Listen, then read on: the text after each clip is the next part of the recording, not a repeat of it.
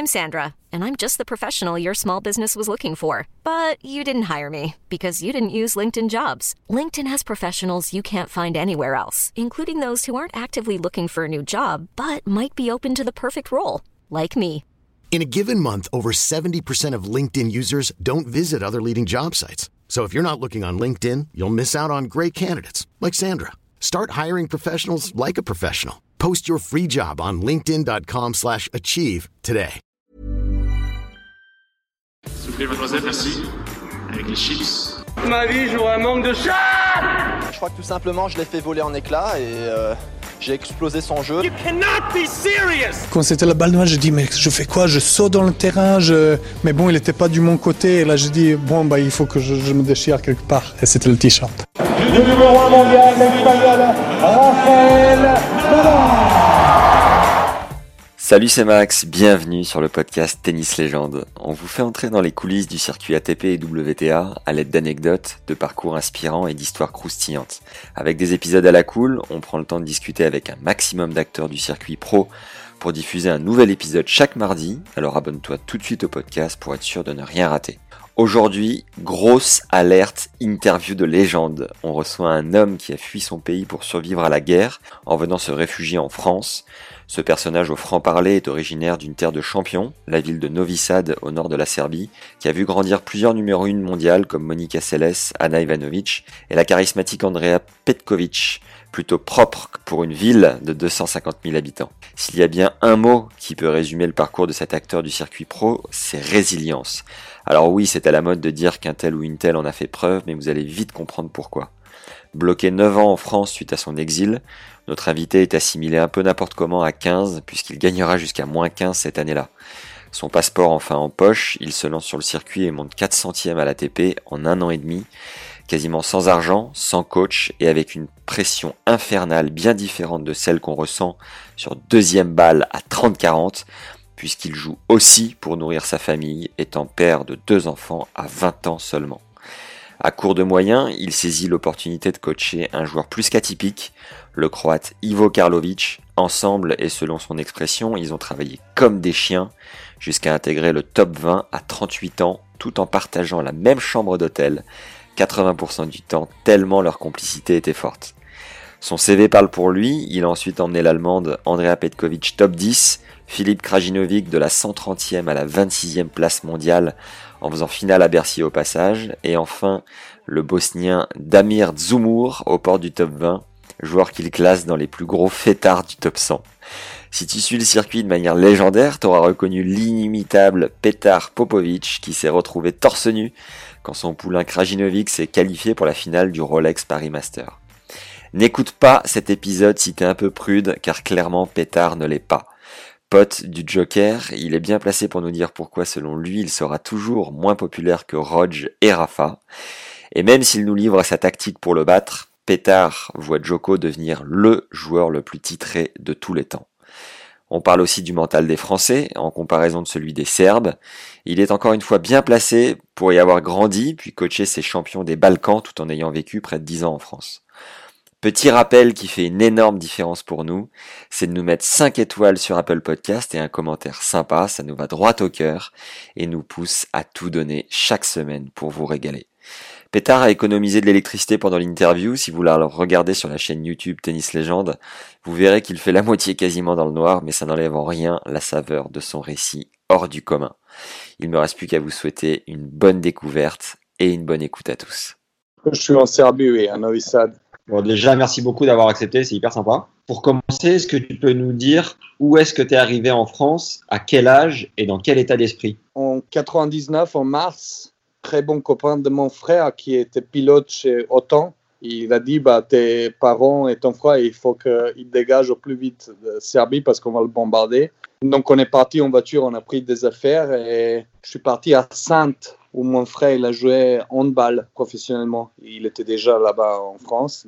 Poitou-Charentes, euh, Sainte. La Rochelle. Donc, et j'ai passé à Sainte un an et demi avant de venir sur Paris. Et sur Paris, j'ai resté pendant 8 ans. C'était la, la frayeur de partir de Serbie. C'était comment euh, l'état d'esprit? Bah, Le pire possible. Donc, il y a, y a un pire qui peut arriver euh, aux humanités que la guerre. Et surtout la guerre civile et surtout la guerre dans ta ville que tu aimes le plus. Et où ils sont tous tes amis. Donc, c'est dans un état d'esprit catastrophique. Donc, pendant un an, j'étais un peu perdu en France parce que j'ai venu en France, je parlais pas du tout français. Peut-être Ouais. je, je connaissais 10 mots.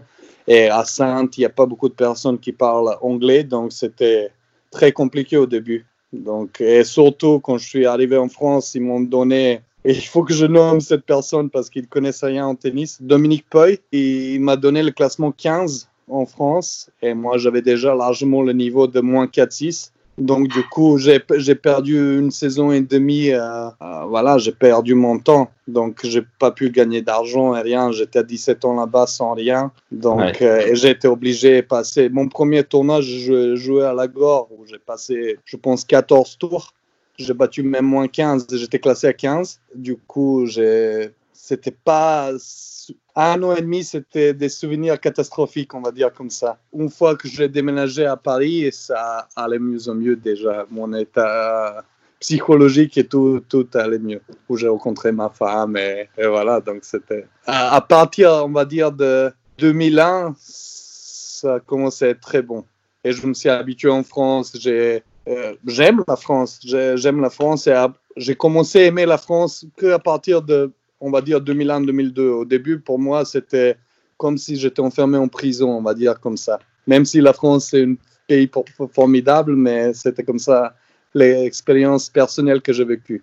Tu as des amis qui sont morts euh, à cause de la guerre euh, dans ta ville natale? Bah, vous avez des amis proches, proches, euh, non, mais dans le bombardement, il y avait 2000 civils morts. Donc, ils ont même bombardé l'école, euh, ils ont bombardé la télé, télé tout ça. Donc, il y a, oui, plein de monde euh, qui se morts qui n'ont pas dû être morts. C'est pas l'armée, les gendarmes. Donc, voilà, c'était. Mais surtout que j'ai pas pu revenir en Serbie pendant 8 ou 9 ans. Et c'est le pays que j'aime euh, plus au monde, l'endroit que j'aime plus au monde, et parce que j'étais bloqué en France. Mon passeport serbe, il était expiré et j'étais bloqué en France carrément pendant 5-6 ans. J'ai même pas pu faire des tournois à l'étranger, faire des tournois futurs ou challenger à l'étranger. Donc j'étais vraiment dans une situation super compliquée à gérer. Toi qui es coach aujourd'hui et qui connais le très haut niveau, est-ce que Oui. tu sais pourquoi tu n'as pas réussi à aller au-delà de la 400e place mondiale Bah déjà, c'est simple. Bon, mon début, moi, j'étais très fort jusqu'à mes 17 ans. J'étais déjà à 16 ans numéro 1 en Serbie de moins 18. Après, j'étais bloqué. Bon, la guerre, déjà, ça m'a touché psychologiquement. J'ai eu des blessures graves et j'ai eu mononucléose que j'ai traîné longtemps. Donc, on va dire au passage que j'ai perdu deux saisons. Et voilà, après, j'ai pas eu l'argent pour me payer un coach et tout ça. Donc, euh, arrivé vraiment tout seul, vraiment tout, tout seul. euh,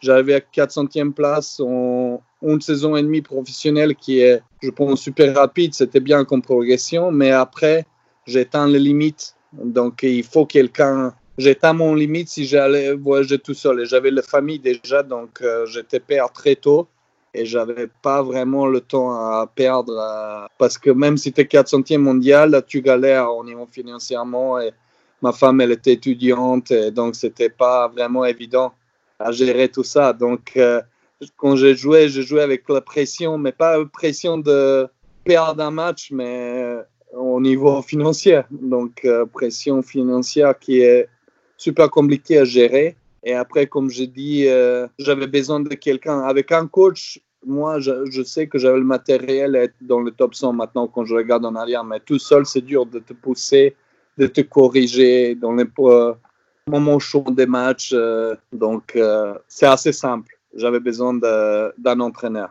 J'étais papa déjà à 20 ans, à 20 ans et demi, donc mon fils il a 17 ans et demi maintenant et, et voilà, donc il a même allé avec moi dans un premier tournoi étranger, on est allé au Portugal, toute la famille il était avec moi où j'ai gagné le satellite, ils été Ouais. avec moi, donc euh, il y a plusieurs trucs pourquoi j'ai pas percé plus haut. Comment tu t'es rapproché de Ivo Karlovic au départ? Bon, au départ, déjà, Dusan Vemic, c'est un de mes meilleurs, un de mes meilleurs copains. Il, est, il était joueur. Il est venu euh, deux dernières années, de 2007-2008. Il passait deux mois chez moi à Paris. Il venait avant Roland Garros et tout ça. Et lui, il était partenaire de double d'Ivo Karlovic. Et donc, déjà, quand je l'ai entraîné en même temps.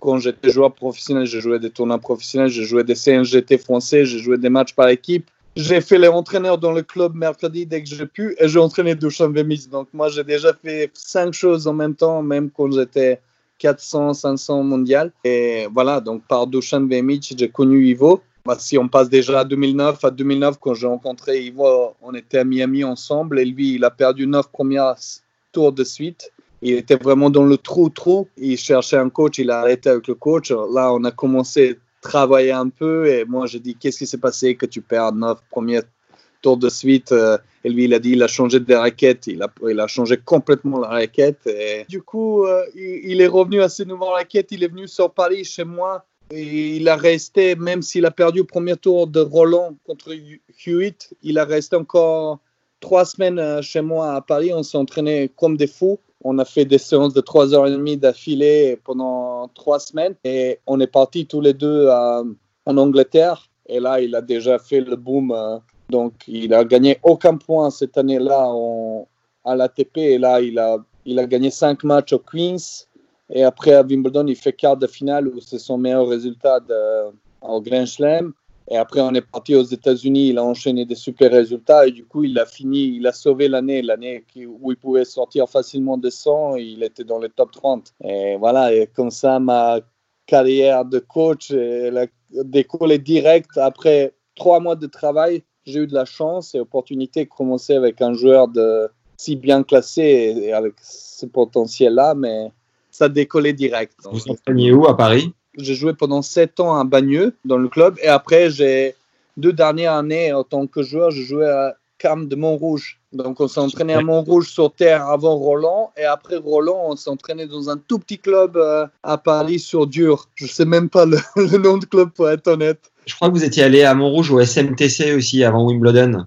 Oui, on était à, oui, on était à SMTC, ça c'est, et on était à Châtillon, je crois, ou dans un club sur dur. On était, a, donc on s'entraînait là-bas et j'ai changé complètement le système d'entraînement que lui il avait auparavant parce qu'avant il s'entraînait comme un joueur normal du, coup, du coup, on a fait tellement de services, des services volés, des attaques et tout. Et voilà, et ça marchait tout de suite. Donc, j'ai eu cette chance. Mais bon, avant d'entraîner Karlovic, j'ai entraîné à Bagneux des enfants. J'ai entraîné, j'ai joué avec des joueurs qui sont avec Tabatroum, Maxime. Il était, je crois, promotion en France. Donc, c'est pas vraiment que j'ai commencé tout de suite avec Ivo. Qu'est-ce que ça fait de coacher un des joueurs euh, les moins faciles à regarder? Karlovic, c'est un joueur qui a eu beaucoup de mal à trouver un, un sponsor, par exemple, qui n'avait pas forcément la cote. Comment tu le vivais En fait, euh, moi, j'ai simplifié complètement son jeu, donc pour moi, c'était facile. Et lui, même s'il avait eu euh, trois ans de plus que moi, il a eu confiance totale dès le début. Donc, il est le mec, le mec le plus facile à coacher. Beaucoup plus simple qu'un mec à 4, 6 ou 5, 6 ou je sais Il est complètement ouvert d'esprit, même dans les moments chauds, 5 au tie-break au troisième, tu le dis, décale au deuxième balle, il décalait. Donc, il ne se posait pas la question, même s'il prenait un ace sur le T, le service laissé, il ne il, prenait pas de mal. Donc, euh, donc pour moi, c'était. Ah, il, m'a donné l'opportunité à décoller si haut autant qu'entraîneur. Et c'était simple. Moi, j'ai vraiment, j'ai dit à lui qu'il arrête complètement son revers lifté parce qu'il faisait une fois sur deux une faute. Donc, euh, quand j'ai commencé avec lui, je dis tu vas faire que chipper en slice et dès que tu peux décaler en coup droit, tu décales. Et chaque balle courte ou même pas très courte, tu vas au filet. Bon, après en 2014, quand je l'ai coaché, c'était encore, encore mieux qu'avant parce que moi, j'avais déjà l'expérience parce que j'ai passé quatre saisons avec Petkovic où j'ai eu des, super résultats et tout. Et là, c'était encore mieux. Là, on a changé où il a servi euh, deuxième balle à 190 parce qu'avant, il servait à 160 la deuxième. Là, il a pris une autre dimension. Donc, à, 34, 35, 36 et 38 ans, il était top 20. Et en plus, en dehors de ça, du cours, on était des meilleurs potes. Euh, mais on est toujours, on est toujours des super copains en dehors de cours. Donc, on a passé du bon temps ensemble, on passait toute la journée ensemble. On a même dormi allez, 80% de cas dans la même euh, chambre d'hôtel avec des autres joueurs. Normalement, tu partages pas la chambre d'hôtel, mais avec lui, euh, c'était, on était vraiment proches. Et c'est pour ça les résultats ils été si bons. Il faut se dire qu'avant 34 ans, quand je l'ai pris deuxième fois, il était 160e mondial. Donc tout le monde se disait, tout le monde euh, rigolait sur moi. Pourquoi tu as pris Karlovic il est, il est si mal classé, il est fini, il est vieux. Mais voilà, après, Quatre ans après, j'ai montré qu'ils ont eu tort. Allez là. Quels sont les trois meilleurs souvenirs euh, sportifs que tu as avec Ivo? Ouf, avec Ivo, il y a des, bah, des tournois déjà qu'il qu'il gagnait. Mais là, en fait, tu sais quoi, on se souvient plus de moments qui font plus mal que les bons moments. Ça, c'est, ça, c'est incroyable au tennis. Déjà, on va, on va commencer par le pire souvenir, c'est mon fils à Washington. Ça, je peux dire qu'on n'a pas dormi pendant deux mois. Même s'il a gagné le tournoi après, ça faisait tellement mal parce que Gaël, il ne pouvait même pas arriver à 30 dans un jeu où il sert pour le match à 6-4, 5-4 pour un titre de 500 et il se met à mouiller, lancer la balle n'importe où au service. Et, voilà, donc ça c'était les pires souvenirs. Mais le meilleur souvenir, bon, c'est ces victoires. Il y avait un Roland où il bat Dimitrov, quand Dimitrov il était top 10. Il faut dire qu'avant ça, Roland, il a gagné deux fois le match en dix saisons. Et il fait trois hommes de suite, troisième tour. Ça, c'était des, super souvenirs. Il y a des victoires aussi, 24-22, euh, ou victoires anthologiques, ou je sais pas, même à, Wimbledon. Euh. Meilleur souvenir, on va dire, quart de finale au tout début, quand j'étais jeune, et tout, tout de suite, il fait quart de finale à Wimbledon où il bat son gars, il était cinquième mondial, Verdasco qui était huitième ou neuvième. Mais il y en a plein. Hein. Quand tu passes cinq saisons et demie, tu peux pas raconter des meilleurs souvenirs en deux minutes. Qu'est-ce qui t'a appris sur le tennis, euh, Ivo? Bah, déjà au service. Euh, moi, déjà, chaque joueur que j'entraîne, j'apprends même plus d'eux que eux de moi. Donc, voilà, c'est mais avec Ivo énormément en service. Moi, je voulais tout, tout le temps parler. Il a corrigé même mon propre service. Et déjà, son mental, qu'il a peur de personne, qu'on respecte. On, pas respecter autant on respecte chaque humain, chaque joueur, mais zéro respect avant le match. Donc, il faut vraiment qu'il te bat sur le cours. Moi, j'avais ça quand j'étais jeune, quand j'étais en Serbie. Moi, j'avais cet état d'esprit que j'ai vraiment respecté personne. Et euh, en France, on perd ça parce qu'en France, le système avec des perfs et avec le classement, il te fait, même si tu joues un mec qui a 2-3 classements dessus de toi, que normalement tu vas perdre et tu le regardes oh, et tu le dis bien joué, blabla. Donc, lui, il m'a remis un peu mon mental que je l'avais avant, que je, qui était inné dans, dans moi, que je vraiment zéro respect pour personne. Qu'il sort sur chaque match avec l'état d'esprit, il peut battre ce joueur. Euh, parce que lui, il m'a raconté l'histoire quand il avait 25 ans, il a joué au quatrième tour Federer. Et avant le match, il, pensait Ah, j'ai envie de faire un bon match. Sais que faire un bon match. Et il sort du coup, il perd 7-6, 7-6, 6-7, 7-6. Et après ce match, il voulait se tabasser parce que s'il avait différents états d'esprit, il pouvait passer, ça pouvait passer. Mais il était juste content d'accrocher Federer. Donc, euh, c'est surtout au niveau de mental que j'ai appris beaucoup euh, avec lui. Est-ce que vous faisiez beaucoup de coordination comme il est géant? Oui, euh, beaucoup de coordination. Lui, il fait vraiment beaucoup de physique. Il fait vraiment, vraiment, il fait tous les jours le muscu avec Slaven, son entraîneur physique. il travaille beaucoup. Et comme je dis en tennis, on faisait 40 minutes de volet par jour. Donc, son volet, il était, on va dire, OK mais il, est devenu un super volleyeur. Et son revers slicé, il était moyen, mais en tant qu'on s'entraînait qu'en slice, il est devenu hyper fort. Oui, beaucoup sur le jeu de jambes, beaucoup sur le déplacement, parce que lui, il faut toujours qu'il il travaille beaucoup en muscu aussi, énormément de jambes, parce qu'il faut qu'il est fléchi, qu'il est bas. Et c'est, oui, c'est pas évident pour lui. Comment est-ce qu'il fait pour être toujours là à 41 ans? Pas son travail, comme j'ai dit là, Là, il a un peu baissé déjà, on a arrêté parce que j'ai senti, même on a arrêté, il était top 20 hein, toujours. J'ai senti qu'il avait plus l'agnac, mais il pouvait être même maintenant top 50 sans problème. s'il a la même envie à l'entraînement et qui qui sort tous les jours taper trois heures la balle et faire des trucs comme il faut. Lui, il a il n'a pas le même niaque comme avant, mais Ouais. il, il s'entraîne toujours, il va servir tous les jours 40 minutes tout seul, il va avec son panier, il fait, il fait du physique, mais tennistiquement, il a, il a baissé maintenant, il s'entraîne une heure et demie par jour à la moyenne. Mais comme j'ai dit, il, il c'est super fort où il est à 41 ans, mais il pouvait être même top 50. Je suis persuadé parce que le service, il est toujours là. Si tu lui mets des boîtes de balles euh, dans les, dans les Ah, coins aussi. tu peux le mettre poil, même à poil là, tu peux le mettre et il descend par une boîte de balles. Non, mais c'est impressionnant. En service, c'est de loin meilleur d'histoire. Il n'y a même pas de comparaison aux premières balles. Deuxième balle, il est venu à niveau Disney, mais première balle, euh, de loin le meilleur. Surtout sur le surface rapide. Et si tu si t'avais pas été son coach, tu te serais pas dit, putain, regardez Karlovic, c'est chiant. Bah, en fait, en France et en Europe, il y a du monde qui réagit, surtout en France, ils disent c'est chiant. Mais par exemple, aux États-Unis, c'est une attraction. Comme on avait beaucoup de célébrations aussi après chaque sa victoire, on faisait des, un peu le show. Aux États-Unis, c'était rempli.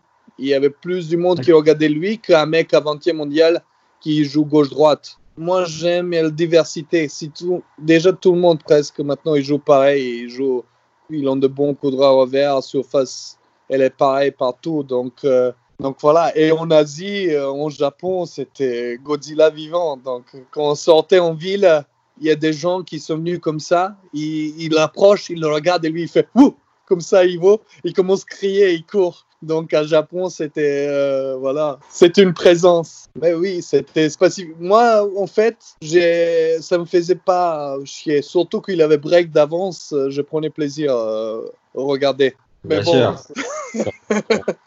ton joueur, c'est- différent. Ensuite, pour coacher une fille, est-ce que tu as dû changer euh, beaucoup de choses dans ton discours, ton approche? Bah oui, moi j'ai un discours assez sec et assez franc. C'est un peu choquant. Donc, Petkovic, heureusement qu'elle est de Balkan, elle est serbe aussi. Donc, elle s'est habituée, mais au début, quand on a commencé, premier mois, c'était pas bon.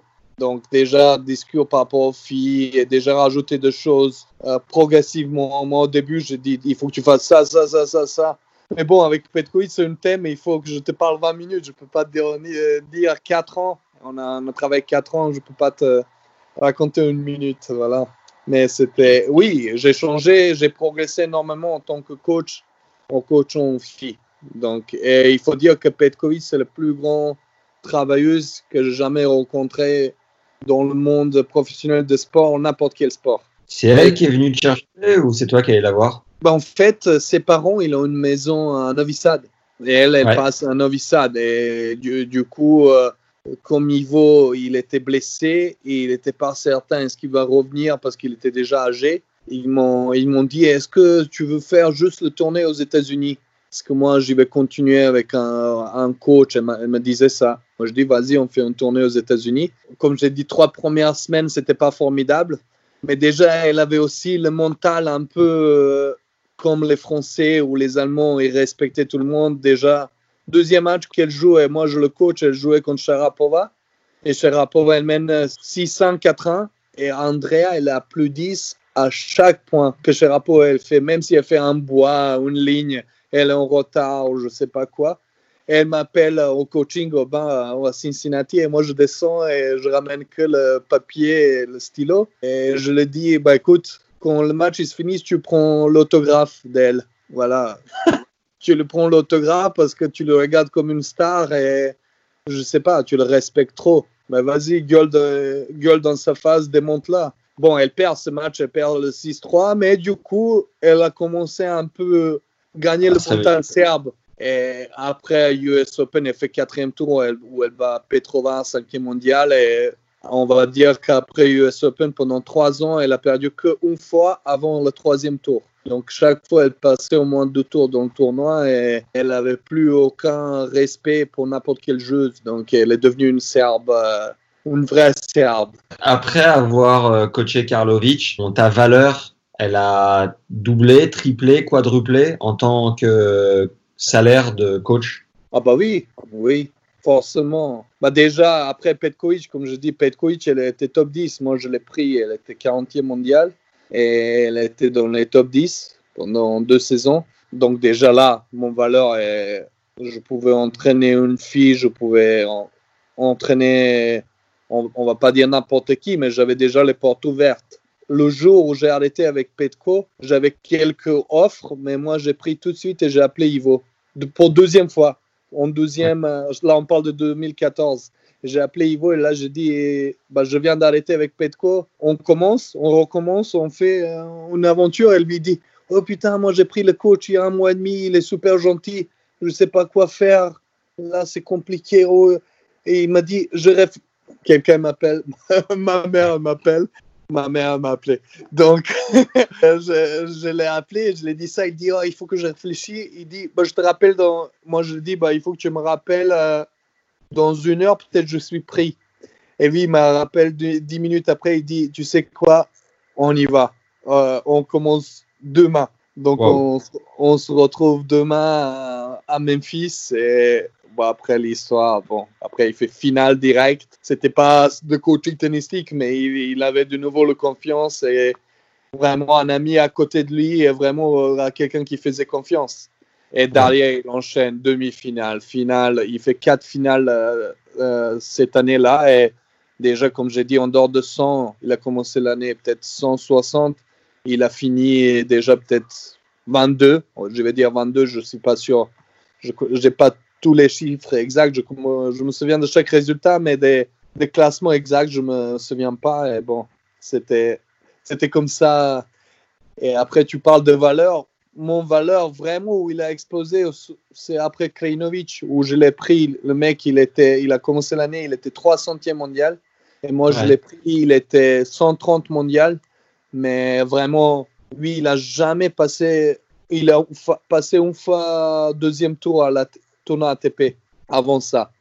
Et lui, il avait aussi énormément de problèmes avec le respect et tout. Et après tous les résultats de Bercy et 5 challengers qu'il a gagné et où il a monté à 26e place, là vraiment mon, mon valeur il a explosé. C'est bon ça. Avant de trop avancer, est-ce que tu peux nous faire pareil les deux trois meilleurs souvenirs avec Petkovic, même si ça prend du temps, n'hésite pas. Euh, des meilleurs souvenirs où elle fait dans la même année 2011, elle fait trois quarts de finale de Grand Chelem. Donc ça c'était c'était bon. Elle gagnait son, aussi le titre à Strasbourg avant Roland.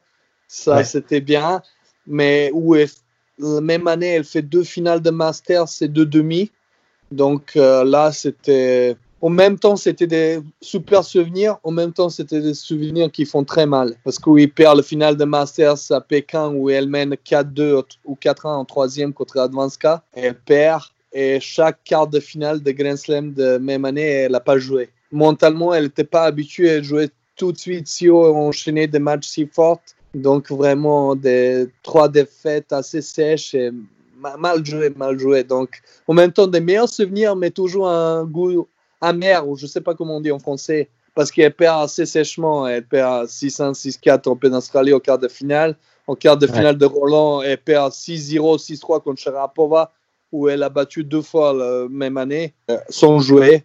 Et quart de finale de US Open qui était chaotique, elle a dû jouer sur Armstrong à cause de la pluie. Ils l'ont mis sur le cours numéro 13 euh, devant 300 personnes jouer quart de finale de Grand Slam. Et elle, elle, était perdue contre Wozniacki. C'est pour ça que c'était le goût amer, parce que si elle, donnait, si elle a joué avec son potentiel, qu'elle avait son niveau et qu'elle perdait, moi, j'ai pas de goût amer. Mais vraiment, quand tu joues à 20% de tes moyens des matchs si importants, ça fait mal. Quand je pense même en arrière, ça fait mal.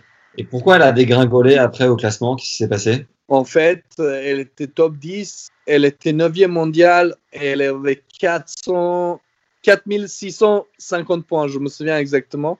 Numéro 1 mondial, Wozniacki il avait 6000 points. Donc il n'y avait que 1400 points de différence. Parce que pendant cette période, Serena, elle était pas, elle jouait pas ou elle était blessée. Du coup, elle avait 5 mois pas défendre des points, Andrea. Donc elle avait vraiment le chemin ouvert d'être au top. Et là, il arrive une blessure. Elle fait une glissade à Stuttgart où elle fait une entorse de cheville où elle pète les trois ligaments elle, elle pète tout dans le cheville. Donc, elle est obligée de faire l'opération. Elle fait l'opération euh, et elle a cinq mois d'arrêt. Donc, on n'a pas attendu six mois qu'elle prend le classement protégé. Et premier tournoi de retour, où elle n'était pas vraiment prête, elle se pète le ménisque. Donc euh, là, elle n'a pas joué encore pendant quatre mois. Ouais. Et du coup, euh, du coup euh, tu as perdu le classement. Donc elle a, elle a dégringolé son jouet. Mais après, il faut se dire qu'elle est revenue euh, en six tournois, elle est revenue de, en dehors de 100 à 30e mondial. Donc euh, c'était hyper euh, rapide le remontada de Petko. Après, elle, est, elle, a, elle a jamais vraiment retrouvé le, le niveau qu'elle avait avant? Bah, L'année où on a arrêté, elle était déjà 30, où il avait 9 mois pas défend- points de défendre. Elle est rentrée où elle était, on va dire, 11e mondial ou 10e mondial. Mais après, elle a commencé, comme on dit, dégringoler euh, tout doucement. Donc, Ouais. à mon avis, euh, elle s'entraînait plus avec la même intensité parce qu'on était comme des deux fous. Euh, c'était surtout, c'était elle, elle est, comme j'ai déjà dit, la plus grande travailleuse au monde entier. Elle mérite chaque euro qu'elle a gagné au tennis. Ouais. Donc, quand, quand j'entends les joueurs ATP qui se plaignent pourquoi les filles gagnent autant d'argent et tout, mais j'ai dit, si un de vous que, ils s'entraînaient comme Andrea, vous étiez dans les top 5 faciles. Tous les mecs que j'ai coachés, s'ils ont fait l'entraînement comme Andrea, ils sont dans les top 5. Donc déjà, je les fermé la gueule vite fait. Concrètement, sur l'entraînement, elle faisait, elle, elle faisait combien d'heures? Elle faisait quoi en plus que les autres? Déjà l'intensité, moi je l'ai entraîné 4 ans et elle a fait peut-être une séance à 90% de- d'intensité, d'engagement. Elle était tout le temps en bloc à 100%. Ouais. C'est pas, je suis genre d'entraîneur qui aime pas faire les deux séances par jour, donc faire une séance, mais une vraie, de 2h30 de, ou 3 heures de séance, mais à fond. Elle, elle était tout le temps là, et, mais c'est incroyable. Je peux même, même pas, même ses matchs, elle jouait, elle était tout le temps là, tout le temps. Parce qu'au niveau talent, quand on regarde service, euh, coup droit, rien n'est exceptionnel. Donc, mais elle a ce talent de travailleuse et dans, dans la tête qui est impressionnant. Donc, elle faisait la différence tous les jours par rapport aux autres et elle donnait 20% de plus que n'importe quel autre joueur ou joueuse. Et donc, euh, son talent qui n'était pas énorme, naturel, elle a récompensé par l'intensité dans le travail, par, elle était toujours réfléchie. Elle était professionnelle à 100%. Concernant euh, Philippe Krajinovic, j'ai lu que euh, Novak lui avait payé des coachs, donné un appart à Belgrade. A priori, Pas il a donné joué. l'appart, il a laissé l'appart à utiliser. Déjà, ça, ils ont mal traduit mes, mes phrases. C'est un journaliste en France qui, est, qui a tourné mes mots. Donc, il a donné, il a laissé l'appart qu'il peut utiliser et, et vivre gratuitement dedans. Et c'est vrai qu'il payait ses coachs, euh, il payait un Italien, un entraîneur italien. Et euh, voilà, Novak, il a toujours cru, euh, même quand lui, il était 200e mondial, il a toujours cru en lui parce que tout le monde en Serbie sait quel potentiel il a. Il a une technique parfaite. C'est Ouais. le mec plus solide au tennis parce qu'il a un coup droit revers de dingue. Il peut changer de direction de deux coups à n'importe quel moment. Il a amorti de revers. Il a un super volet. Il avait juste pas un service ex- exceptionnel et il avait pas de couilles. On va, on va dire comme ça. Et moi, je l'ai rajouté les couilles donc, déjà et qui sert comme un homme. Sa deuxième balle, elle était hyper faible. et Elle a l'air 120.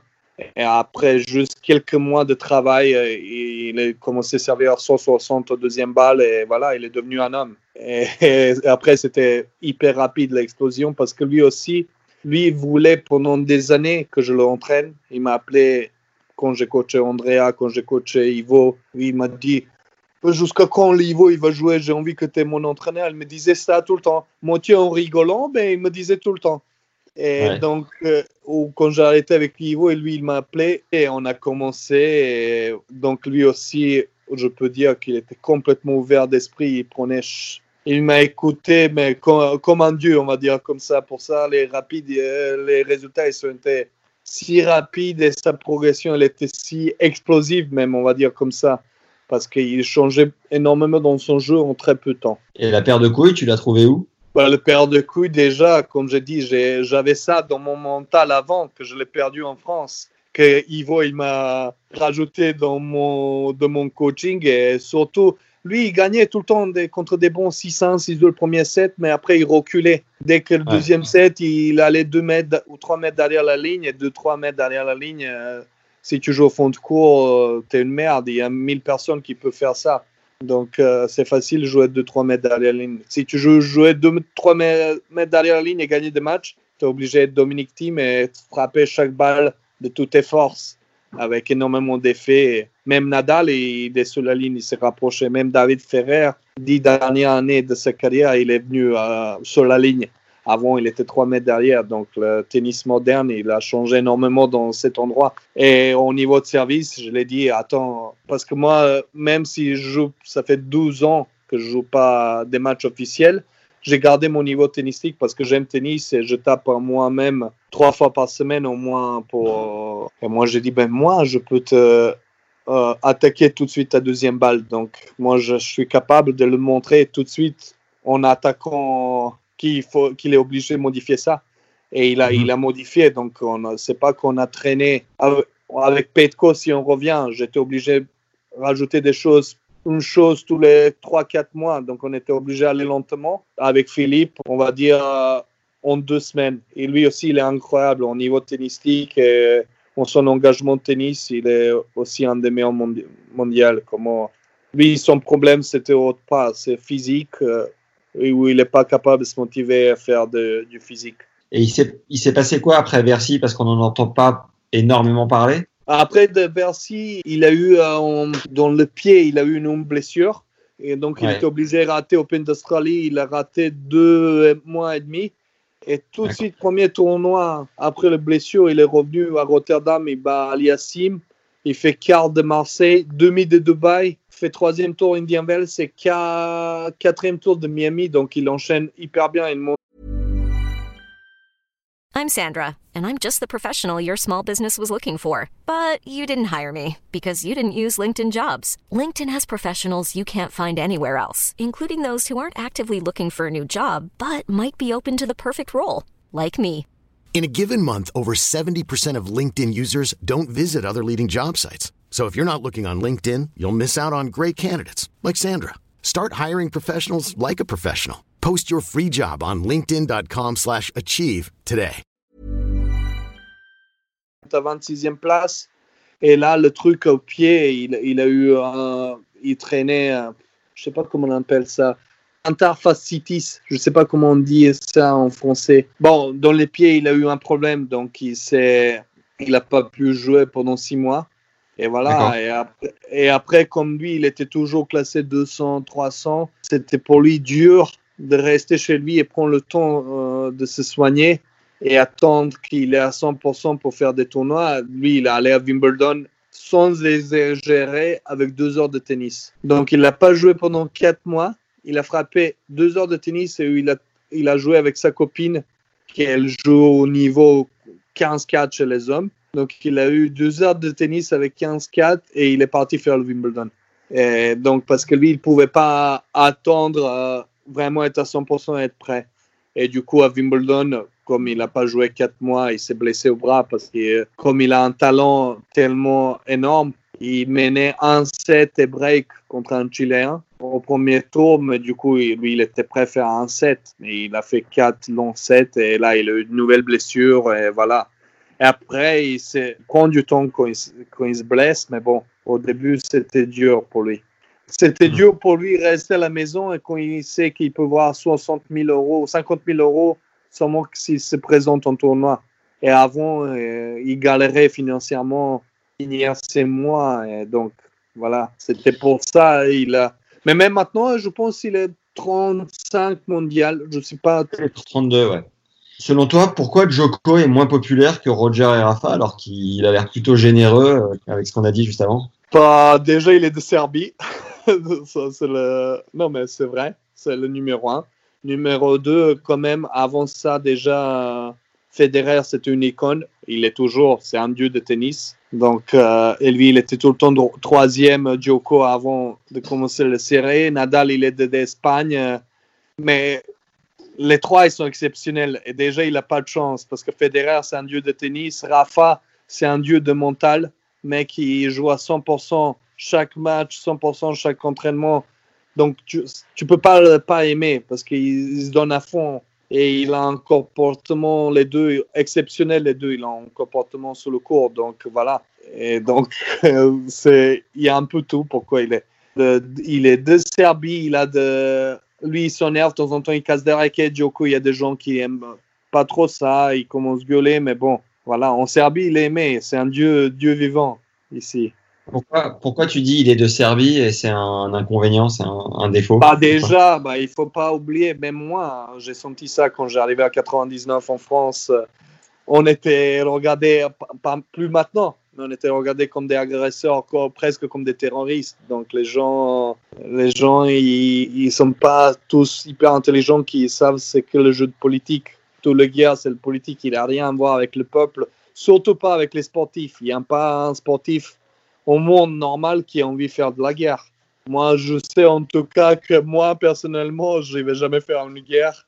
Mes enfants non plus. Donc, euh, voilà, des gens intelligents. Mais avec les médias qui étaient le jour pour jour pendant des années, les Serbes sont ça, les Serbes sont ça, ça entre dans la tête, dans les arrière-pensées des gens. Maintenant, je sais en quelle situation ils sont des gens de Syrie ou Afghanistan, des pauvres gens que tout le monde regarde comme des merdes. Et en fait, ils sont dans la situation. Et c'est pas eux qui l'ont choisi euh, être en Hongrie, en France, en Allemagne. Je pense qu'ils préféraient rester chez eux et, et vivre une vie, vie, normale. Tu parlais de tes enfants. Comment tu gères d'être sur le circuit toute l'année avec euh, deux enfants?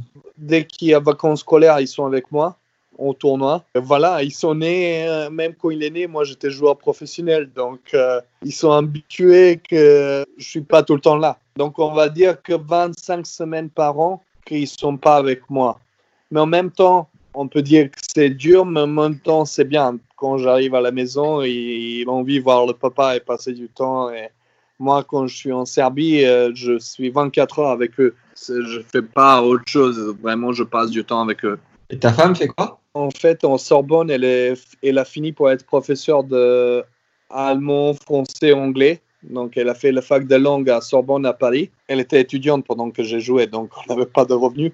Mais maintenant, elle n'est pas obligée, elle, fait rien. Elle est avec les enfants, en fait. Elle fait beaucoup de choses. Elle, fait, elle travaille à la maison, elle, elle amène les enfants en entraînement, mais elle fait rien pour gagner d'argent, on va dire comme ça. Ah, tes, enfants jouent au tennis? Bah, Oui, mon fils il joue au tennis. Là, il, il s'est mis tard. Moi, je voulais qu'il qu fait du foot, surtout pas de tennis pour que je passe pas ma vie entière dans le tennis. Mais à force de voyager au tournoi avec moi, il a commencé à 11 ans de tennis et il joue tous les jours maintenant. Il a, on va dire, un niveau 1-6-0, mais il va, il, il, va, on va voir où il va être. Et ma fille, elle est, elle est super forte peut-être un des meilleurs mondiaux dans son âge, déjà à moins de 10 ans. En Serbie, elle est numéro une. Donc, elle, c'est sûr qu'elle va être très forte. C'est bon, ça. Énorme. Tu dis que pour être, un, pour être coach de tennis, il faut être un peu fou. Pourquoi? Bah Déjà, moi, quand j'ai commencé, euh, mon première expérience, j'ai coaché tout de suite un mec 30e mondial. Si j'ai pas de courage à lui dire quelque chose, moi, j'ai pas peur, même si je peux entraîner Djokovic et lui dire des choses comme ils sont être franc. Déjà, j'ai ça comme euh, force. Donc, je suis complètement honnête et je, je dis tout le temps tout cash. Et c'est hyper simple. Même un enfant de 3 ans, il peut comprendre mon coaching euh, s'il est à côté de nous. Moi, moi je suis euh, ce type d'entraîneur que même l'enfant de 3-4 ans, il peut te comprendre. Je simplifie le jeu de tout le monde que j'entraîne. Il y a des artistes que j'ai essayé d'entraîner que c'est dur à faire mais moi, à force d'entraîneur, je, je simplifie tout. Passons à Damir Zoumour. Euh, bah, déjà, lui, il a montré, monté à 23e mondial et il, il, a commencé à faire des fêtes, mais deux, trois fois par semaine. Il a un peu perdu la pédale, on va dire comme ça. Ça, c'est un peu la faute. Il n'y a que Djoko qui n'a pas eu ça. Des, des joueurs balkanais donc, qu'ils réussissent déjà à ces jeunes âge à être si fortes. Et comme il s'est sacrifié, il ne sortait pas. Et une fois qu'ils sont devenus très bons, ils ont commencé à faire la fête. Donc, il a commencé à faire la fête et tout ça. Et après, normal, à son niveau, il a commencé à tomber. Les blessures, ils sont commencé à arriver. Et moi, tout de suite, quand il m'a appelé, déjà, il sort, sorti top 100, il m'a appelé pour l'entraîner. Et moi, j'ai dit, OK, on peut, mais je lui donner trois conditions. J'ai dit, bon, respect total par rapport au coach, mais respect pour hygiène de vie. Déjà, tu peux sortir, mais une fois par mois, tu peux pas te bourrer la gueule, tu peux pas faire ça. Déjà qu'on revient en normal. Il a commencé euh, à faire ça. Du coup, au niveau physique, il monte. Il a plus de pépins physiques, il a plus de blessures. Mais bon, là, comme c'est au tennis, c'est dur. Bon, déjà là, avec Corona, c'est un peu compliqué, on est bloqué, mais de nouveau, il est obligé de faire des qualifs maintenant. Donc, c'est pas si facile à exploser et revenir à un niveau de classement. Mais au niveau de jeu, là, il est déjà top 50 et s'il travaille bien là pendant deux mois, il peut revenir à un niveau de jeu de top 20 mondial. Donc, euh, il a le matériel parce que au niveau des placements, c'est un des meilleurs au monde et il a un super toucher de balle et voilà. Mais il est, j'ai pas encore trouvé comme j'ai trouvé pour Ivo ou Andrea ou Philippe, j'ai trouvé mhm. le déclic, qu'est-ce qu'il faut vraiment que je fasse, comment réagir mentalement, que lui, il est tout le temps à 100%. Avec lui, je, je cherche encore. Lui, il est. Euh, voilà. Donc, c'est intéressant d'être entraîneur de tennis. Avec chaque joueur, tu pas un chemin. C'était pas un, un, truc noir et blanc ou un formula magique et tu dis ça va marcher avec lui, ça, avec l'autre. Non, mais chaque joueur, c'est un nouveau bouquin, on va dire comme ça. Et lui, on va dire que c'est un bouquin compliqué pour moi. Au début, c'était chinois, mais là, ça vient, ça vient d'être allemand. Voilà, donc, euh, mais j'y vais le mettre en serbe. Je vais le mettre euh, le bouquin en serbe et là, il va déchirer tout. Mais au début, je ne comprenais pas qu'est-ce qui se passe. Euh, c'était vraiment compliqué. Comment tu fais pour te former, pour devenir un meilleur coach? Est-ce que tu vas voir d'autres coachs? Tu parles beaucoup, tu lis, tu fais des formations, tu fais comment? Bah, Déjà, là, tu vois que je parle beaucoup, mais, mais tu apprends pas beaucoup si tu parles beaucoup. Déjà, j'ai compris ça. Euh, donc, euh, je suis tout le temps entouré. Novak, c'est mon ami, Marin Cilic, Ivo. Donc, je suis tout le temps entouré dans le tournoi parmi les joueurs. Et je, euh, surtout, qu'est-ce que j'essaie, c'est écouter, pas parler je suis populaire entre eux parce que je dis beaucoup de bêtises, beaucoup de blagues, donc ils rigolent bien à côté de moi. Mais moi, je veux dans chaque dîner, chaque repas qu'on fait, que j'apprends quelque chose de chacun. Donc, euh, même, euh, j'ai vu ça chez Novak, par exemple, qu'on a fait quelques dîners avec euh, Ivo, Novak et moi. Novak, il voulait toujours passer la thème au service, demander à Ivo qu'est-ce qu'il faut que je fasse, qu'est-ce que tu penses avant de servir, quand est-ce que tu décides ou à quel endroit tu vas servir eh ben moi, j'ai pris un peu la technique de Novak. Bon, quand je suis entouré parmi des très, joueurs très forts, même parmi des bons entraîneurs, j'essaie d'écouter et, et, après essayer sur le terrain. Et je peux essayer même sur, euh, sur moi-même parce que j'ai gardé mon niveau tennistique. Et voilà, donc euh, au tennis, quand tu voyages dans les plus grands tournois du monde, tu, euh, tu apprends si tu es ouvert d'esprit, si tu pas un con qui sait tout. Les pires des gens qui avancent pas, c'est des cons qui pense qu'il sait tout. Donc, une fois que tu penses que tu sais tout, tu commences à descendre ton niveau, même en tant qu'entraîneur. Je veux écouter chez les gens intelligents, chez, même chez les préparateurs physiques. Je regarde chaque séance, je le fais avec des joueurs et je apprends tous les jours. Donc, en regardant, en écoutant, en regardant sur le télé aussi, je regarde même quand je suis à la maison, quand il y a une saison, je regarde euh, tous les jours un match. Et quand on est en Grand Slam ou dans les tournois, je, je regarde toute la journée en fait des matchs. Et après, quand on s'entraîne, par exemple, là, on a fait des préparations à Dubaï, on a fait des entraînements avec Novak ou avec Roger. Tu piques, tu prends deux, trois exercices de Roger, tu prends deux, trois exercices de Novak. Tu passes ta journée avec Novak, tu cours avec lui, tu lui demandes euh, qu'est-ce qu'il fait, comment il fait pour récupération. Tu... Et voilà, et tu progresses. Et moi, j'ai eu de chance que je suis ouvert, qu'il y a beaucoup de Serbes, beaucoup de Balkaniques qui jouent que je parle français, je parle anglais aussi. Donc, euh, euh, donc voilà, pour moi, c'est, c'est facile de me mettre en contact et apprendre des choses. Est-ce que tu as une anecdote sympa avec Roger ou Rafa ou Joko à raconter en dehors du cours? Ça, en fait, j'ai fait le bouquin et après, j'ai fait des millions. non, mais ça... on est comme une famille. Hein. Des anecdotes, on ne peut pas raconter. Euh, vraiment. Ah.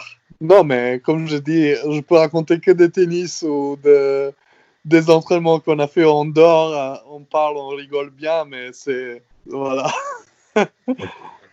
Quel est le plus gros regret de ta carrière jusqu'à aujourd'hui? Le plus grand regret, bah bon, déjà que la guerre est arrivée quand vraiment, je pense que j'ai pu exploser très tôt, être euh, tout de suite dans les 200 à 20 ans. Donc, il y a eu cette guerre, il y a eu cette mononucléose, il y a eu euh, blessure de quadriceps. Et après, bah, les regrets euh, financièrement que j'ai pas pu investir dans un bon entraîneur, vraiment, qui me suit deux saisons et que je vois où ça peut m'amener au niveau de joueur. Mais moi, je suis le genre de mec que je sais pas que je regrette, que je me réveille malheureux le matin. Pas du tout. Ça, c'est si je regarde en arrière, mais j'ai vraiment zéro regret. Qu'est-ce que j'ai pu, je fais tout, qu'est-ce que j'ai pu avec des moyens que j'ai eu.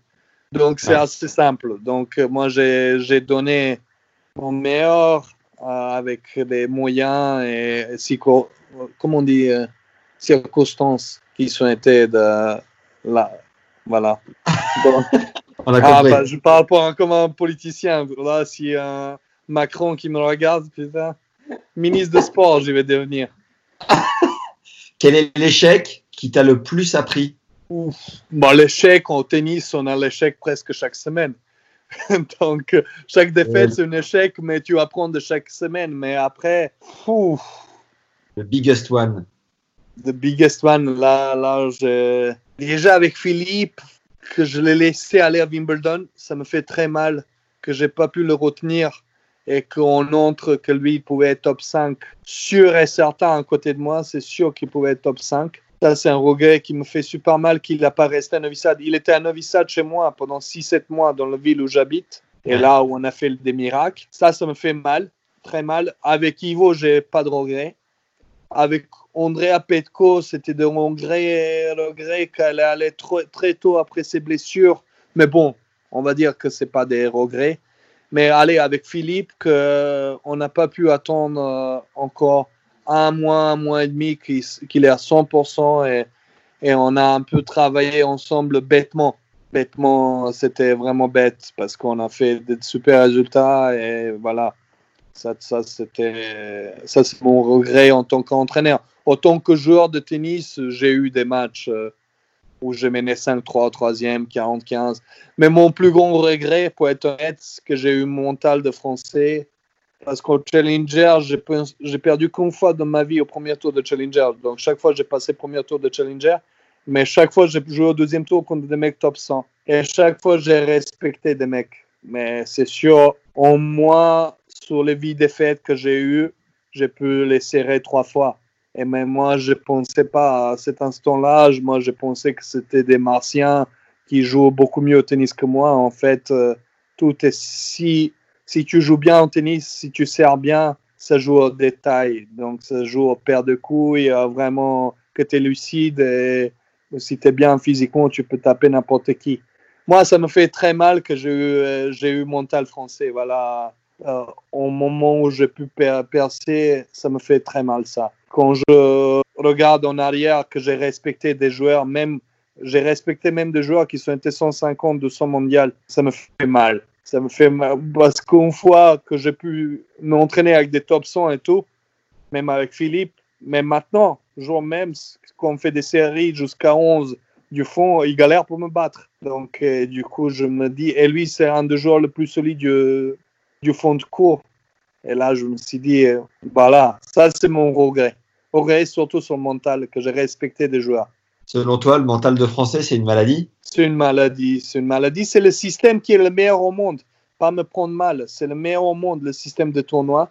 Mais il a un déficit. Ça te fait ta mentale que tu joues en perf. Ça, c'est pas bien pour devenir un champion. C'est le meilleur, meilleur système pour être dans les 500 meilleurs joueurs du monde, pour être euh, même dans les 100, 100 meilleurs joueurs du monde.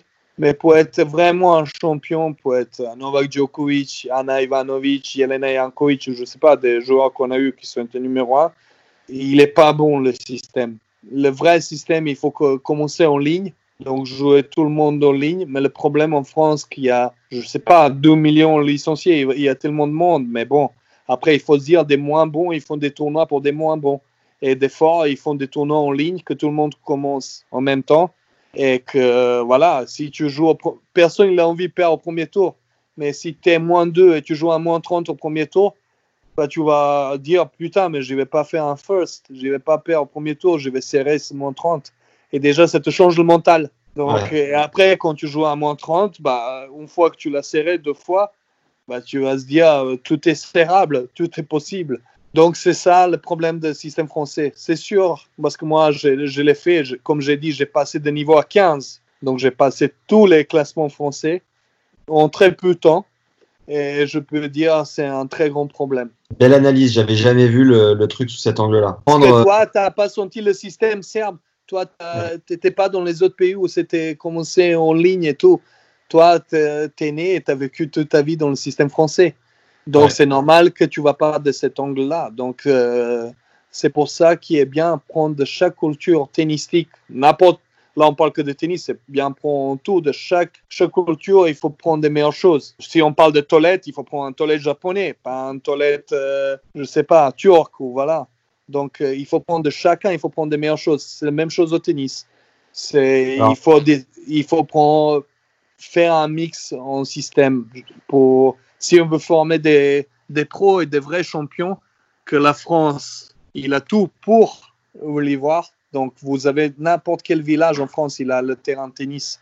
Chez nous, il y a 15 ans en Serbie, euh, même la ville où, où d'où est Monica Seles, on n'avait pas salle de tennis. Les gens, ils ne peuvent pas croire ça. Donc, euh, on, on jouait que l'été, 8 mois. Et les 4 mois, on jouait dans les gymnases à l'école euh, où c'était moitié terrain. Quelle est ta plus grande fierté, euh, Beta? Bah bon, c'est mes enfants, et ma famille, mais au niveau tennis, euh, que même par rapport, je peux même dire comme ça, sèchement, par tous les merdes qui m'ont arrivé si jeune que j'ai arrivé, j'ai, euh, je vis même euh, ma, mon rêve au jour aujourd'hui. J'entraîne des joueurs motivés parce que moi, je voulais jamais être un BE. J'ai eu l'occasion même de travailler en France, aux États-Unis, en Chine. J'ai eu des offres de fou, mais je voulais pas entraîner des joueurs, comme on dit, qui n'ont pas faim. Et vraiment. Donc, euh, ma plus grande fierté, que j'ai fait 10 ans avec des joueurs super motivés qui sont été dans le top 20 mondial, top 10 chez les filles. Donc, mo- moi, je suis fier. Fier de moi que j'ai réussi par tous les merdes qui sont tombés sur moi, même à très jeune âge. Déjà, 8 ans, il y avait la guerre dans mon pays. Donc, moi, j'ai vécu de 8 ans à 17 ans. Mes parents, ils ont eu euh, 2 euros par mois le, le paye. Donc, nous, on s'entraînait avec des balles qui n'ont eu un an, des balles injouables. Maintenant, quand je pense que je change tous les jours des balles neuves et que les joueurs, ils se plaignent, je dis, oh putain, mon gars, qu'est-ce que t'es? Voilà, et donc, euh, j'ai fi- fierté par rapport à ça, oui. Quand tu es sur le circuit à la fin de la journée, qu'est-ce qui te rend heureux d'avoir accompli en 24 heures? Bah déjà, moi, je suis un maniaque, même si je rigole et je déconne beaucoup, beaucoup en dehors de cours. Avec moi, tous les jours, c'est complètement détendu en dehors de cours, mais sur le cours, si tu donnes pas 100% et que tu t'entraînes avec moi, tu es mal barré. Même si tu es dixième mondial ou je sais pas, je, suis capable de te jeter dans le grillage, euh, gueuler sur toi. Et moi, moi, je suis ce type d'entraîneur, c'est vraiment. Mais si tu donnes 100%, je suis l'entraîneur le plus gentil au monde, ou, avec qui tu vas passer le meilleur temps de ta vie. Si tu fais une séance à 50%, bah là, je peux jeter des balles sur toi, vraiment crier sur toi toutes tes forces, même si tu es 20e mondial, moi je m'en fous. J'ai déjà fait sur Philippe, sur Jumour, sur Ivo, lui il savait, Ivo quand il a un match, il traînait sa misère. Moi j'ai crié, mais toutes mes forces sur lui, même s'il a 3 ans de plus, même s'il a 10 ans, il était top 30 mondial, moi je m'en fous. Donc ma plus grande fierté à fin de journée, c'est que le joueur il a donné 100%, que je peux dire on a fait une super séance, on a progressé et moi, je, je crois, mais en fait, ça montrait en dix dernières années dans mon succès, euh, au tennis, c'est la continuité. Donc, donner à long terme 100% à chaque séance et à hygiène de vie. Et c'est super simple. Si tu te donnes à 100%, si tu écoutes ton entraîneur, qu'est-ce qu'il faut que tu fasses et que tu manges bien, tu dors bien et tu te bourres pas la gueule, je pense qu'il n'y a pas le moyen que tu arrives pas il n'y a pas de moyen. Même si tu es une, on va dire, une foufoune, que tu n'as pas une paire de couilles bien, tu vas arriver. Mais voilà, c'est c'est ça. Et Si euh, Benoît Père euh, vient te chercher, tu lui réponds quoi? Bah, ça, c'est ça c'est compliqué déjà, entraîner Parce que lui, déjà, après deux semaines, il va dire Va te faire foutre, pétard, tu vas pas crier sur moi. Mais moi, j'y vais crier s'il donne pas 100%. Voilà, lui, c'est un artiste. Moi, peut-être, je sais pas. euh, Il n'y a pas tous les entraîneurs. Pas le meilleur entraîneur qui est bon pour tout le monde. Déjà, il faut mettre chose, chose claire. Moi, j'étais dans les top 10 euh, joueurs euh, entraîneurs. J'étais voté 4-5 ans. Mais si j'ai entraîné quelqu'un d'autre, par exemple Kyrgios, peut-être j'étais le pire entraîneur du monde. Ou si j'entraînais peut-être Benoît Père. Euh, moi, c'est sûr que je ne vais pas laisser lui brader un match ou je ne vais pas le laisser faire une séance à 50%. Et ces, ces joueurs, ils sont habitués à faire ça. Voilà, c'est sûr que Benoît, c'est incroyable qu'il est arrivé à ce niveau-là en, en bradant 20% de ses matchs. Donc, il a une marge de progression, lui, il peut être encore plus haut. Mais bon, et je pense à côté de moi qu'il va, il n'est pas habitué à ça. Donc, il n'est pas habitué que quelqu'un crie sur lui ou quelqu'un qui. Voilà. Moi, je, je suis sûr et certain qu'il n'y a pas un meilleur entraîneur pour tout le monde. Il faut que ça clique de deux, côtés. Et il faut que le joueur, il croit 100% à son coach. S'il croit à 90%, bah, les, joueurs, euh, les résultats ils vont être moyens. Il faut vraiment que c'est à 100%. Et il faut que je répète encore une fois, Ivo, il est incroyable par rapport à ça, même Philippe. Est-ce qu'il y a un livre qui a changé ta vie, euh, Pétard Bah, J'ai lu déjà tous les livres de tennis de- des champions de Sampras, de Connors, de, même de Selesh, de Blake, de Murray, de Rafa, de Agassi. Et dans chaque livre, j'ai appris juste une ou deux choses, tout petites choses. Mais une ou deux choses, même si j'ai lu 300 pages et j'ai appris qu'une chose sur une phrase, moi, ça me D'accord. suffit et je suis content. Mais moi, je passe pas ma journée à lire des romans de Harry Potter. J'aime pas perdre le temps sur les trucs qui m'apportent rien. Donc, je, je lis pas du tout des choses comme ça. J'ai lu énormément au début, euh, quand j'ai commencé d'être entraîneur, surtout des livres français par rapport aux psychologie, de sophrologie euh, en France, parce que vous êtes bon en ça. J'ai lu des, des livres en, en préparation physique, je voulais progresser même là. Comme j'ai dit, il n'y a pas un livre. Il y a un livre de Brett Gilbert qui est super bon pour des gens de 14-15 ans qui veulent se euh, mettre winning ugly pour des joueurs qui veulent percer ou être négatifs. Ça, c'est un livre à recommander. Mais comme j'ai dit, il n'y a pas une, euh, une livre que je peux dire c'est une bible de tennis. Il n'y en a pas. Mais par exemple, Sampras, il, il a mis juste une phrase intéressante dans 300 pages. Mais ça me suffit. Son Galixon, son entraîneur, il a dit quand il jouait un gaucher qui bougeait un demi-mètre à gauche, il se mettait quand il attendait sa première balle pour fermer l'angle de mec. Voilà, des petites choses comme ça. Ou quand Andy Murray, il lobait des mecs, euh, il disait dans le livre, il, il disait livre par rapport à mon joueur Ivo, qu'il lobait Ivo, même si lob, il donnait pas le résultat immédiat et ça repoussait Ivo qu'il qu'il collait plus le filet. Il disait ça dans sa livre. Et moi, j'ai utilisé ça, je disais ça à Ivo, tu vois, tu t'en fous complètement si un mec il te lobe cinq fois dans le match. Il faut que tu colles le filet et comme ça, n'importe quel volet de merde, c'est presque gagnant une fois que tu as collé le filet. Dans le livre de, pardon? James Blake? De James Blake, bah lui, il a raconté sa histoire quand il s'est blessé et tout ça. Du coup, de James Blake, là, je peux pas me souvenir vraiment de détails euh, qui m'a passé l'intention parce que je l'ai lu il y a 3-4 ans. Mais bon, ça, ça a dû être inconsciemment, ça a dû entrer dedans. et Winning Ugly, c'est vraiment un must-read. Winning Ugly, c'est un must-read pour des joueurs qui veulent aller sur le futur, qui sont 0, moins 2, ou même, euh, même des joueurs qui sont 15, qui veulent percer. C'est Winning Ugly pour un joueur qui est top 100. À mon avis, ça sert à rien parce qu'il a déjà passé ça. Mais il voit la philosophie euh, pour les joueurs amateurs. Déjà, quand tu te chauffes, quand tu tapes avec ton joueur, ton adversaire, et tu vois qu'il se décale tout le temps au coup droit et qu'il tape que des coups droits à l'échauffement, bah, 90% de chances qu'il a un revers de merde. Voilà, il dit ça dans le livre et c'est vrai. Donc, chaque joueur à l'échauffement à ce niveau-là, il veut pas te montrer sa faiblesse. Donc, il chauffe pas. Et donc, euh, tout de suite, tu peux le bombarder dès le premier jeu, jouer sur son revers. euh, et voilà, il se sent pas sûr dans cet endroit. Mais il y a plein de choses dans le winning ugly. En ramenant deux paires de. Comment on appelle euh, Comment que je m'appelle là Ou deux paires de lacets, mettre dans le sac parce que ça peut te, tu peux toujours péter le lacet. Déjà ramener une paire de chaussures toujours extra. Ça, ça par contre, je raconte même à mes professionnels qu'ils ont toujours une paire de chaussures extra.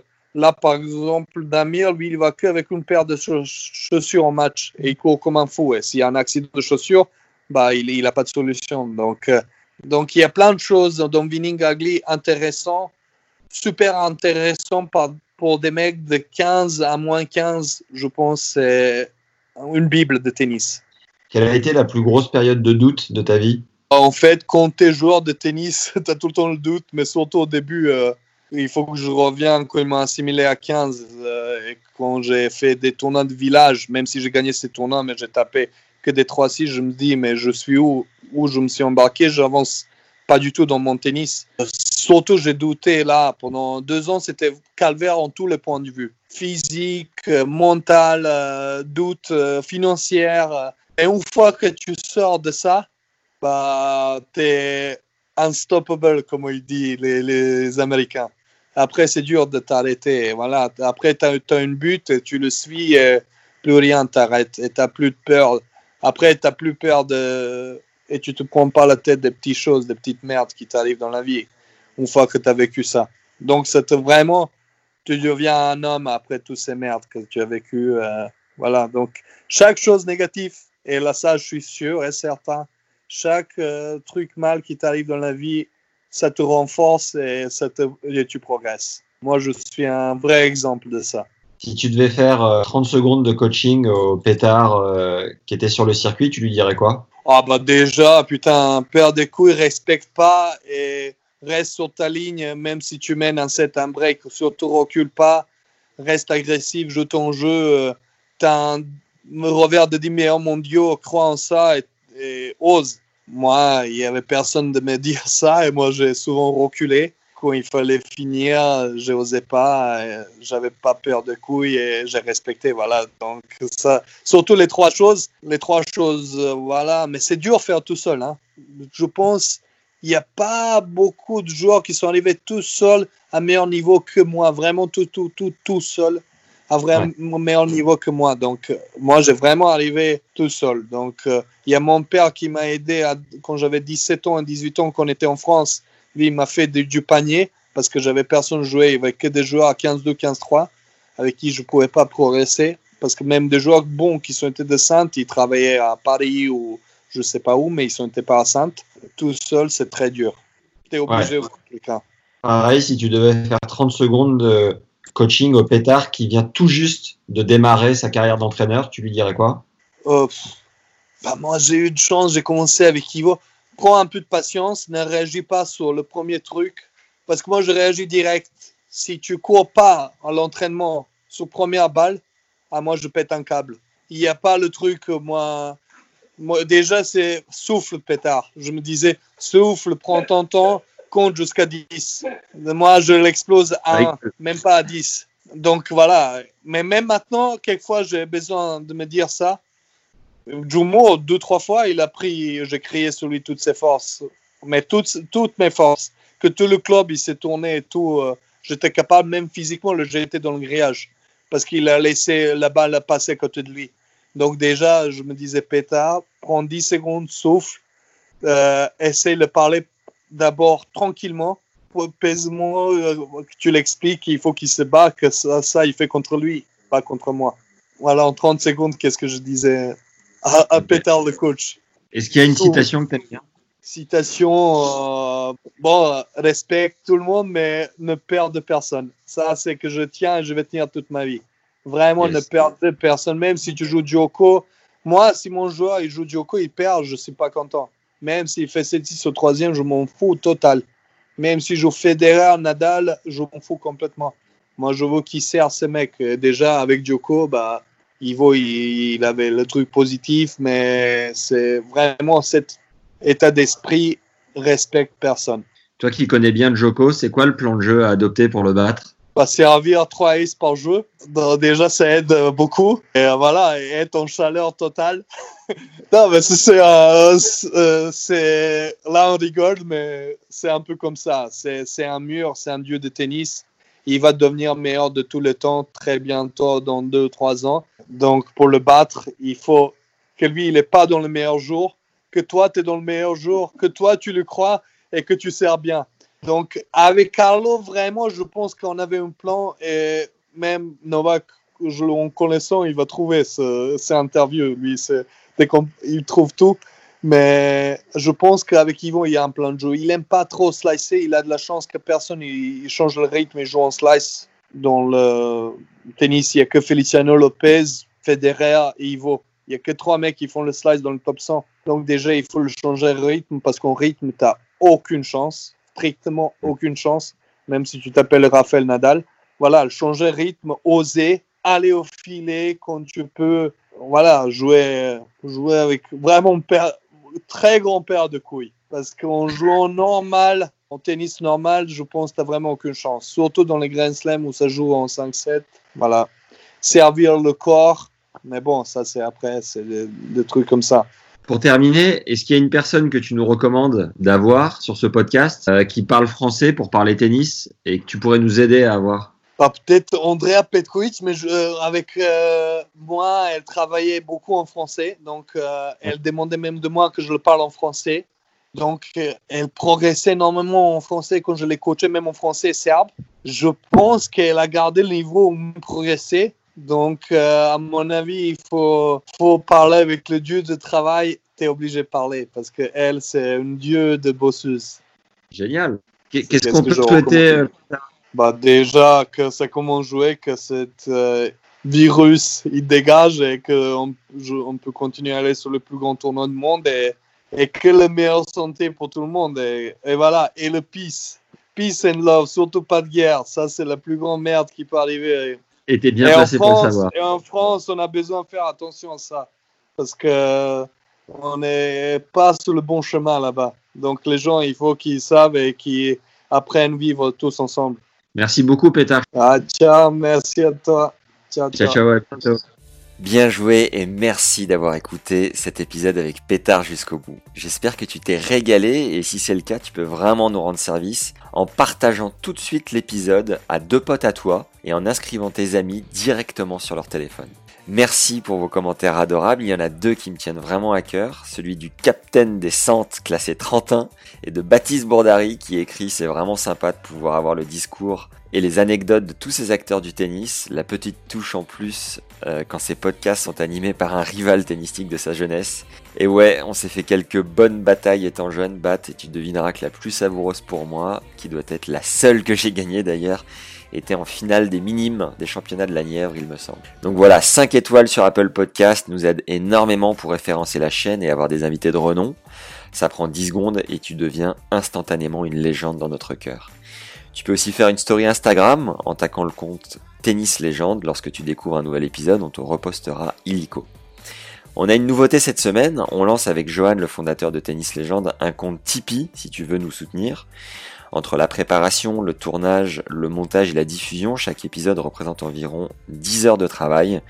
Tu peux donc nous encourager à tout donner chaque semaine à hauteur de 2 euros, soit un café par mois, ou plus si le cœur t'en dit. Le lien pour y accéder est dans la description de l'épisode juste en dessous.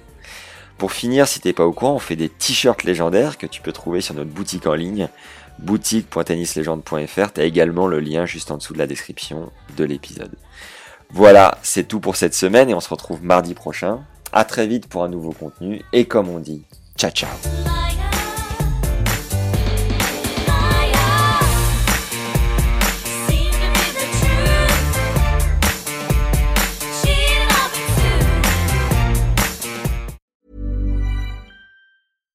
Hi, I'm Daniel, founder of Pretty Litter. Cats and cat owners deserve better than any old-fashioned litter. That's why I teamed up with scientists and veterinarians to create Pretty Litter.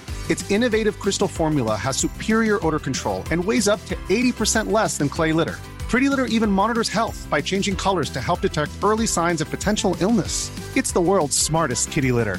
Go to prettylitter.com and use code ACAST for 20% off your first order and a free cat toy. Terms and conditions apply. See site for details.